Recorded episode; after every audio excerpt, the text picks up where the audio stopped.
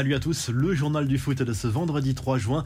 Le coup d'envoi de la nouvelle édition de la Ligue des Nations pour les Bleus France-Danemark ce vendredi soir à 20h45 au Stade de France. Les Bleus qui sont tenants du titre dans cette compétition. Didier Deschamps ne sera pas sur le banc, endeuillé par la mort de son père. C'est donc Guy Stéphane, son adjoint, qui assure l'intérim pour cette rencontre face aux Danois. Côté compo, Karim Benzema devrait être titulaire aux côtés de Kylian Mbappé et Antoine Griezmann en attaque. On se dirige vers un 3-4-3 avec au milieu de terrain le duo Kanté, Chouameni et Théo Hernandez et Kingsley Coman dans les couloirs.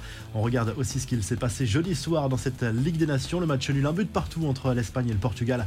On y reviendra en revue de presse. Victoire de la Norvège du côté de la Serbie grâce à un but d'Erling Haaland. Des succès également pour la Suède en Slovénie et pour la République tchèque face à la Suisse.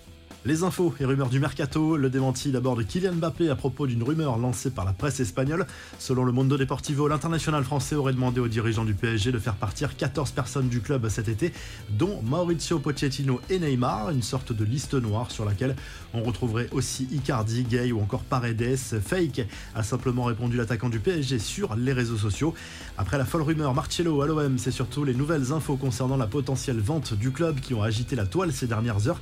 Démenti formel de l'entourage de Frank McCourt, c'est totalement faux, a indiqué le clan de l'homme d'affaires américain. Selon la Provence, Pablo Longoria est même attendu la semaine prochaine à Boston pour évoquer l'avenir du club sur le long terme avec McCourt. Le gros coup de l'Olympique lyonnais en fin de contrat avec Arsenal, Alexandre Lacazette devrait retourner dans son club formateur dans les prochains jours. Un accord a été trouvé, l'attaquant de 31 ans a consenti un gros effort au niveau de son salaire qu'il va diviser par deux et même un peu plus.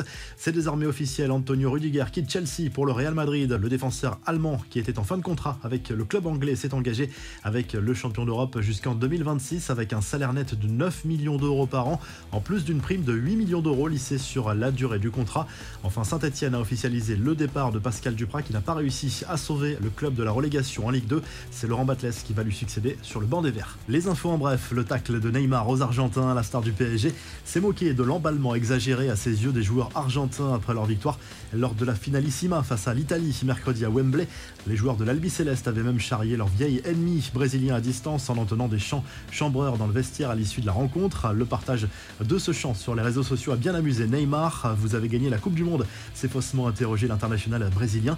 L'Euro 2023 se rapproche pour les Bleuets. L'équipe de France Espoir s'est logiquement imposée aux dépens de la Serbie 2 à 0 jeudi soir au Stade des Alpes de Grenoble lors des éliminatoires. En cas de victoire en Arménie lundi, le ticket pour l'Euro sera définitivement validé. Enfin, le nouveau maillot version 2022-2023 2023 du Barça avec son nouveau sponsor Spotify.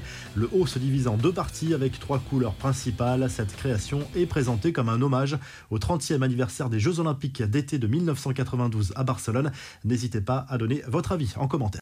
La revue de presse en Espagne, le journal Marca revient sur le match nul entre les Espagnols et le Portugal en Ligue des Nations. Score final, un but partout à Séville. Le quotidien espagnol qui voit une leçon à retenir en vue du prochain mondial au Qatar. Du côté de la presse portugaise, on se contente volontiers de ce match nul, un but partout à l'image du quotidien Abola qui salue la performance et le but de Ricardo Horta qui a répondu à l'ouverture du score de Morata pour les Espagnols. Et en Italie, la Gazette dello Sport se penche sur le prochain mercredi de l'Inter Milan et salue la décision a priori de Lautaro Martinez de rester du côté de l'Inter Milan. Les Nerazzurri qui rêvent désormais de reconstituer le duo avec Romelu Lukaku. Si le journal du foot vous a plu, n'hésitez pas à liker la vidéo, à vous abonner pour nous retrouver très vite pour un nouveau journal du foot.